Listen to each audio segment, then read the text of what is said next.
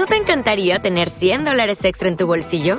Haz que un experto bilingüe de TurboTax declare tus impuestos para el 31 de marzo y obtén 100 dólares de vuelta al instante.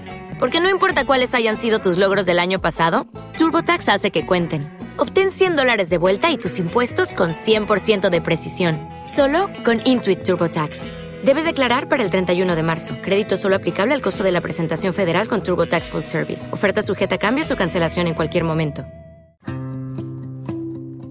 ¿Qué tal si hoy inicias tu día con una actitud diferente?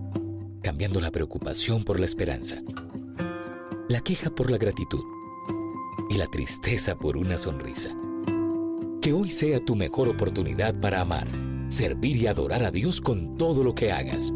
Este es el diario de un adorador con el pastor Yacid Vargas.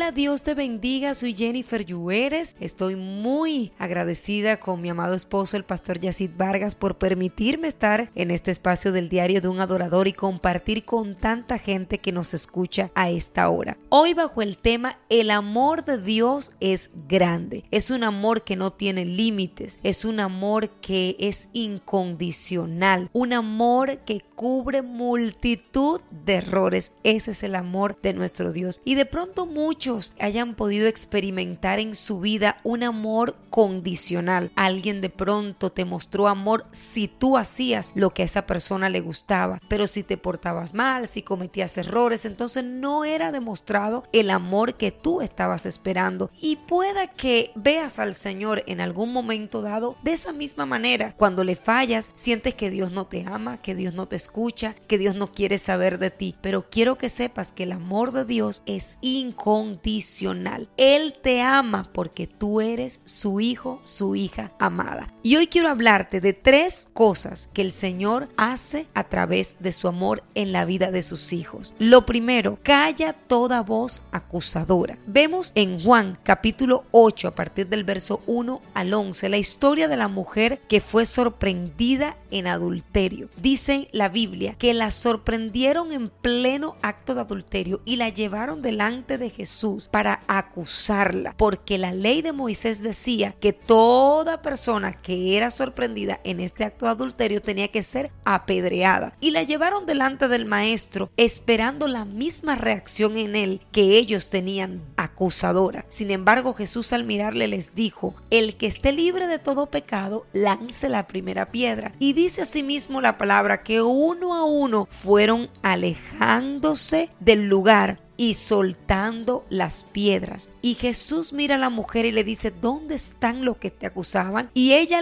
al, mirar a su alrededor ve que no había absolutamente nadie. Y le dijo, no, maestro, ninguno me acusó. Y él le dice, ni yo mismo te condeno, vete y no peques más. Y esa vete y no peques más se refiere a una nueva oportunidad. De pronto pasaste a un 2019 con esas voces acusadoras de los errores que cometiste en el pasado, pero hoy si te dejas abrazar de ese amor de Dios, calla toda voz acusadora y te da una nueva oportunidad. Lo número dos que hace el amor de Dios es que calla toda voz del temor y del rechazo. Y vemos la historia de la mujer del flujo de sangre en Lucas capítulo 8, verso 43 al 48, cuando esta mujer, dice la palabra, padecía más de 12 años con un flujo de sangre. La ley decía que toda mujer que tuviera un flujo de sangre se consideraba inmunda. No podía ser tocada ni tocar absolutamente a nadie porque se volvía inmundo. Y esta mujer vivió más de 12 años recibiendo rechazo en su vida y el nombre de inmunda. De pronto tú has caminado en toda tu vida con rechazo. A lo mejor fuiste rechazada, rechazado desde el vientre de tu madre y has crecido y has andado por la vida sintiéndote rechazado, rechazada. Alguna persona